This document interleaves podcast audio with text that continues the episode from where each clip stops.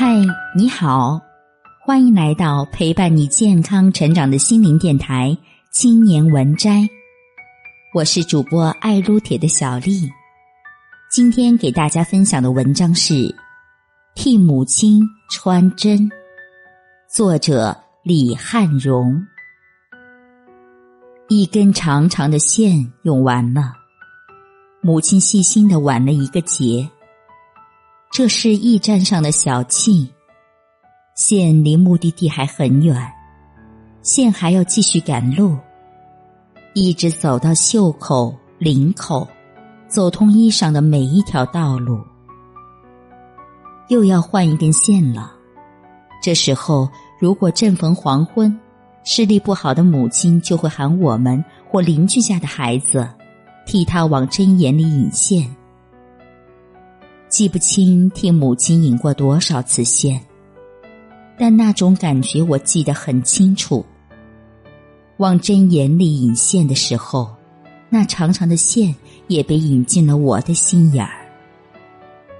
我垂直的举起针，迎着光亮眯起眼睛，凝视针眼，轻轻的呼吸，集中全部的注意力。另一只手小心翼翼的举起线。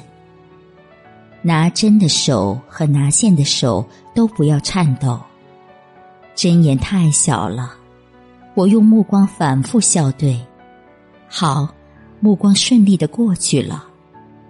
线紧跟着目光也顺利的过去了。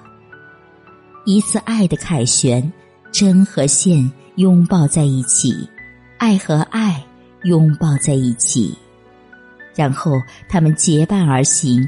跟随母亲的目光赶路去了。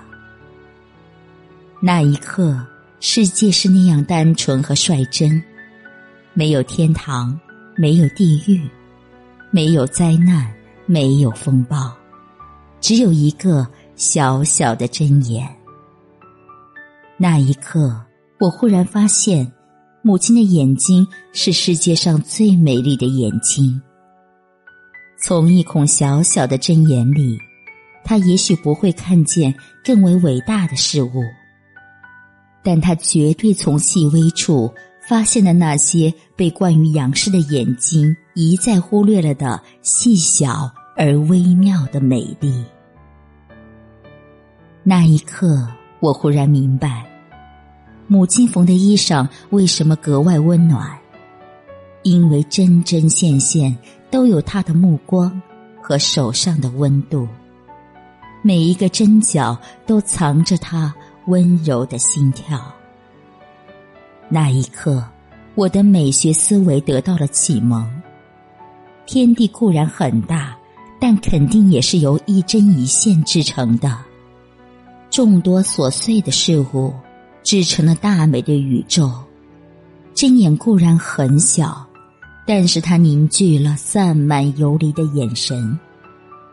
通过这条秘密隧道，你会看见事物的纹理和它们深邃的本质，以及万物的灵魂。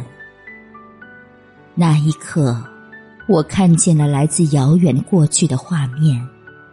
世世代代的母亲，不就是这样缝缝补补，织就了历史的经纬吗？呀！透过小小的针眼，我看见无数母亲的眼睛。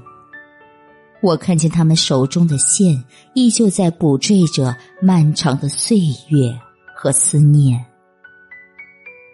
那一刻，我懂了，在夕阳下替母亲穿针引线的孩子，都会有细腻的内心和善良的情感。